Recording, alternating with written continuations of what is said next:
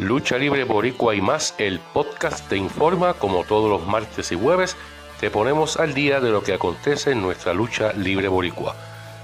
La compañía Immortal Wrestling Revolution se presentó ante muy buena asistencia el pasado viernes 3 de febrero del 2023 en la cancha bajo techo de voleibol a Boli en Levitown, Tua Baja, con el evento Profe Manía, dedicado a la memoria de Yolanda Serrano en una dedicatoria dirigida por Mr. Lucha Libre, Willy Urbina, y en donde leyendas como Su Majestad el Profe, el Rey Absoluto de la Lucha Libre Chiqui Star, estuvieron presentes.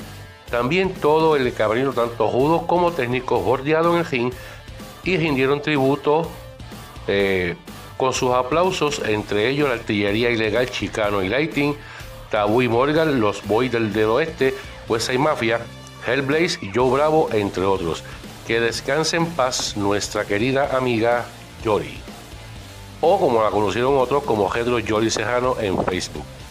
Por otra parte, las superestrellas de la lucha libre de WWC estuvieron en el Coliseo Dolores Toyita Martínez este pasado sábado 4 de febrero del presente año 2023 con un gran cartel luchístico hay nuevos campeones mundiales en parejas en la figura de Payaso Macabro y Android 787.